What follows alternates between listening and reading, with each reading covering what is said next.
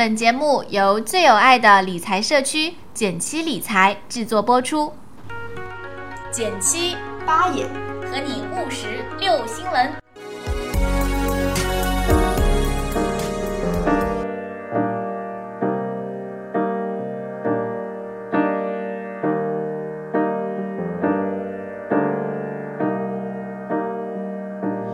When you try your best but you don't succeed.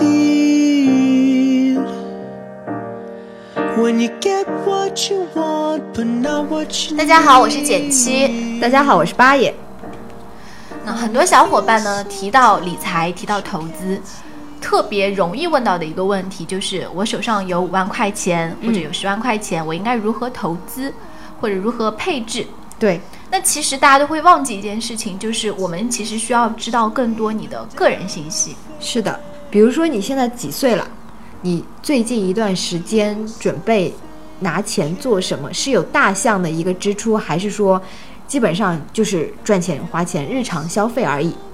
嗯，这里其实就提到我们经常说的人生周期喽。对，呃，你结婚，呃，生孩子，然后呢，退休等等，有好几个关键的时刻点，那都会有非常不同的这个，嗯、就是投你的风险偏好，你的投资策略。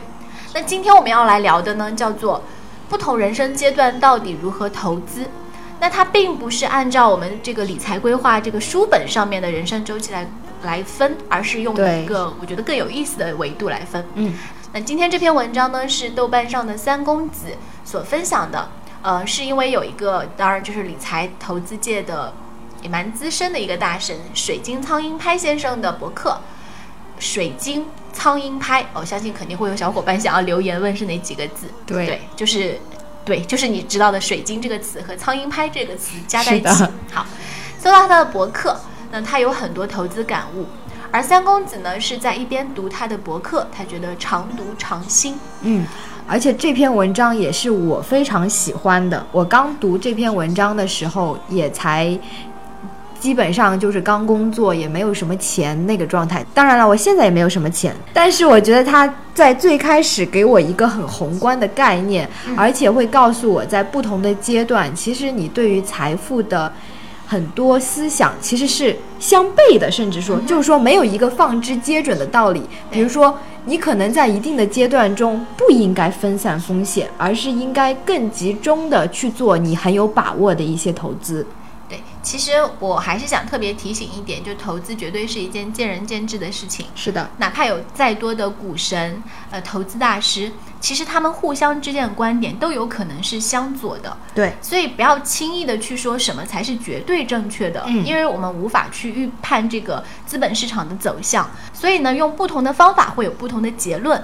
但是我觉得大家就是可以去很广博的去吸取各种各类的门派这个学派，对但是最后从中提炼出一套自己的体系。嗯，而且我觉得是要在你实践之后再有新的感悟，就是边有理论知识边去实践。对，知行合一。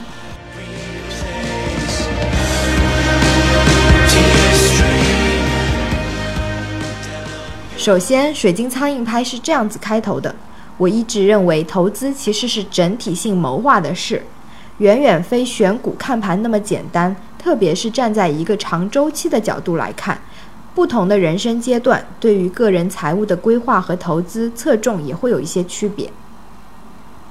比如说呢，他说的第一个阶段，第一个阶段就是我们所说的财富准备阶段，白手起家，主要是针对刚刚工作没多久的年轻朋友。这个阶段最迫切的是尽快具备一定的本金，以及提前接触和学习投资。盲目的陷入证券市场是很不明智的。首先，本金太小，根本滚不起来；其次，人生阅历太浅，很难有什么深刻的认识。再次，年纪轻轻的发展前景的可能性还有很多，荒废了主业，断了自己的后路，也是非常不明智的。那在这第一个阶段，就是从零开始的这个阶段呢，三公子在读完了水晶苍蝇拍老师的这段话以后，他就是举了身边的朋友的例子，说财务上非常随性，然后长期处于这个入不敷出的状态，或者月光，对不对？嗯，那他就会给到这些朋友建议，让他们去看一些像《穷爸爸富爸爸》《小狗钱钱》这些书籍。那对方呢读完以后说，觉得这都是外国人写的，跟我们生活状态不符合，根本用不上。而且啊，我们家钱本来就不够用，哪来的这个余钱理财？这真的是一种很可怕的逻辑。我觉得第一呢是，其实如果说一个东西它广为流传，受到很多人的肯定和欢迎，它一定是有自己的好处在的。对，那我觉得你可以，如果你硬要把你的目光放在不适合你的点上，你就会觉得这本书对你毫无帮助。但如果你把注意力放在那些对你有启发、有帮助的点上面，你会觉得自己就是没有浪费时间在读这本书。是的，嗯，然后还有就是说，没钱到底是先有钱还是先理财？对，就一个鸡生蛋，蛋生鸡的问题。是的，那我们就觉得呢，其实观念是最最重要的。所以这个阶段呢，其实去读书、去磨练技能、去培养观念，就是我其实写过那个新的一年，你终于开始理财。第一步是什么？是唤醒你的财商，真的是思维方式不一样，你整个行为是会完全不一样的。所以呢，其实工作最开始几年，你去了解你自己，对你的能力、兴趣，我们说有个圈子嘛，三个圈，你的能力圈、你的兴趣圈，然后还有就是一个叫前途，就是能不能挣钱。这三个圈合起来的地方，其实就是有可能你未来事业最适合的地方。嗯，所以我觉得在这个阶段，我个人认为最重要的是想清楚你想做什么。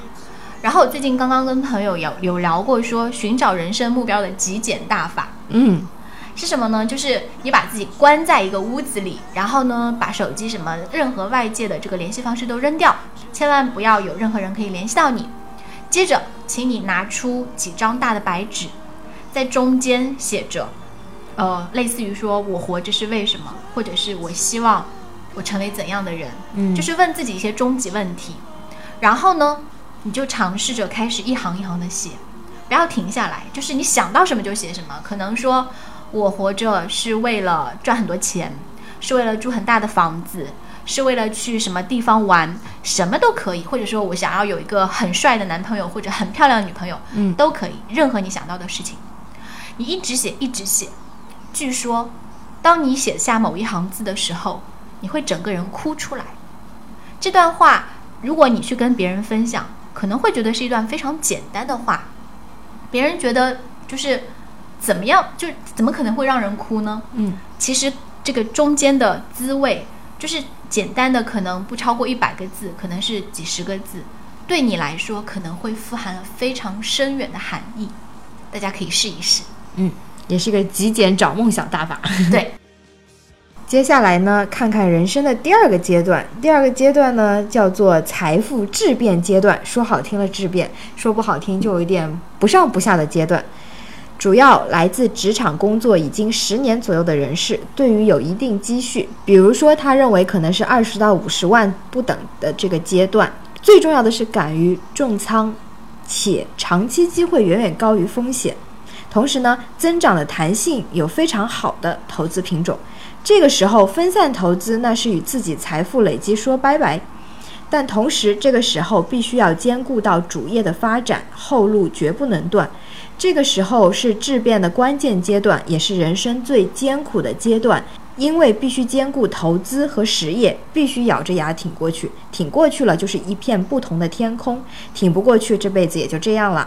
这个时候最重要的不是小打小闹，天天跟着股神拿几个小钱玩炒股，赚几个涨停板的那点儿盒饭钱，有什么意思呢？最重要的是要从思维深处确定重仓取得一次八到十倍增值的机会，认识到这一点越早越主动，越耽搁呢，你的差距就会越大。这个阶段的关键词，作者认为是弹性。什么叫做弹性呢？就是一定的基数乘以足够的弹性等于财富的质变。毫无疑问，股市具备了这种弹性。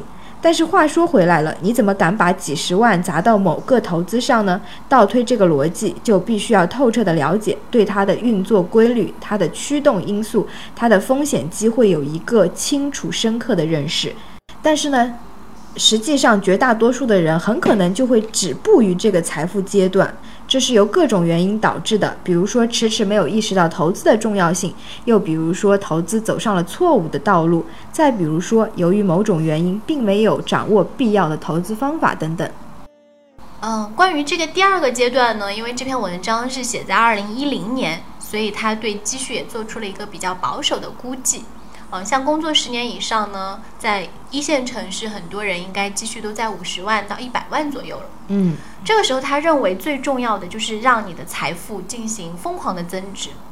但是回过头来说，有多少人能够找到一个所所谓说肯定会翻八到十倍，然后？我说我把所有的钱都投进去，对，这本身是一件，嗯，非常非常难的事情。对，当然作者也说到了这一点。是的，那我我个人的认为呢是，如果说还是那句话，如果你是要做一个投资高手，比如说呢，我们也可以看到很多说我的低风险投资之路，嗯，搜这样的关键词，你会看到很多大神分享自己，嗯，去看一些。就他们认为有安全边际的东西，其实就是这个文章里面所提到的，就是 敢于重仓且长期机会远远高于风险的产品。但这个意味着你需要花大量的时间和精力投入的去看。所以我认为是两条路，一条路是你真的需要花大量的时间去寻找这样的机会，然后在这个阶段进进行一个质变。嗯，另外一个方式是什么呢？仍然是投资自己，因为在你的工作十年左右，也是你的职业发展的一个非常关键的时刻。如果说你能够，比如说四大，对吧？升趴，那同样的，你的年收入就会上到百万以上，那么也会很自然的进入到下一个阶段。所以千万不要忘记，你的时间、你的精力、你的本人也是一种投资。对，And I will try to fix you